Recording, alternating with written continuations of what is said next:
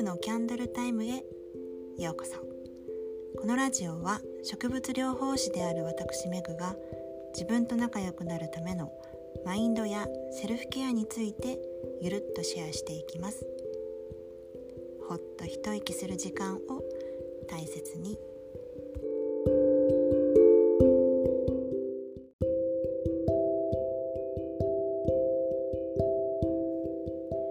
皆さんこんばんは。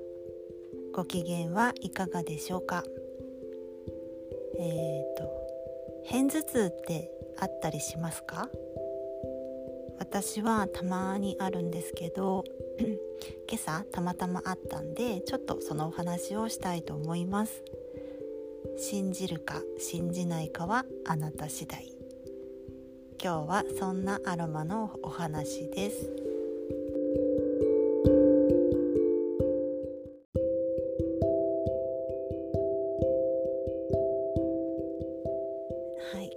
えーと、片頭痛ってね女性だと生理の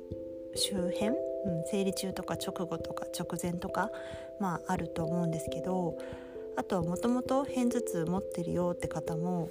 あの多いのかなって思うんですね。うん、で私も今朝そんな状態で頭がズキズキするけどなんか薬を飲むほどでもなくてでもなんか頭のあのこめかみ部分が痛いしちょっとなんかイライラしてくるしみたいな集中力がなくなってきて、うん、なんか落ち着かない状態だったんですね。はい、で私はあのそんな時にいつも頼るのはラベンダーの精油なんです。はいうん、なんかこういうお仕事中とかサクッと簡単にできるおすすめのね片頭痛対策をお話ししたいと思います。で 本当に簡単なんですけどあのまずはねラベンダーの精油のボトルごと香りをゆっくりと嗅ぎますであのラベンダーにはねリラックス効果があるので不安とか緊張からのあの精神的ストレスを和らげてくれる効果もあるので落ち着きたいなっていう時とかはねすごくいいんですよね。で、まあ、あのティッシュペーパーとかコットンとかに香り香りを移して机とかそばに置いといてもいいかなと思います。でその次に綿棒を用意して精油を12滴染み込ませてそれをこめかみにトントンってつけるんです。これだけです。はい、うん、そしたらあの割とすぐにスーって楽になってくるんですよ。本当に不思議なんですけどね、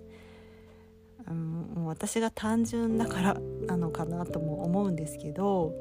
でもねこれで何度も乗り越えてきたのでもう信じちゃってるっていうのは正直あるかもしれません、うん、でもこれって結構大事だと思うんですよね。あの絶対信じないって言って否定の意識でいたら叶うものも叶わないよってあるじゃないですか。なのであの良くなる良くなるって まあ信じて自分でこめかみをトントンってうん、大丈夫だよ自分に対して大丈夫だよっていう感じでつけるんですね。はいうんまあ、信じるか信じないかはあなた次第なんですけど私はよくやっています。でねあの注意点としてはあの精油って希釈あの薄めずに原液のままお肌に使うことは絶対にできないんですね。でもあの例外としてラベンダーとティートリーっていうあの2種類は少量かつ局所的な使用であれば原液のまま直接お肌につけることが可能なんです。うん、ただしあの高品質な精油を使用することが条件です。あとはあの長期間の使用もできません。他にもねあのお肌の強さとかって個人差があると思うので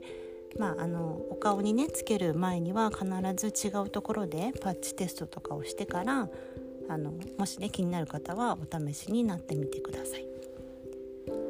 うん、あの私はたまに起きる片頭痛なので、まあ、薬に頼らずにねこの方法で撃退してるんですけど、まあ、頭痛にも種類があるので症状の重い方はねちゃんと専門のお医者さんに相談してみてください。頭が痛いと、まあ、ちょっとイライラしてくるし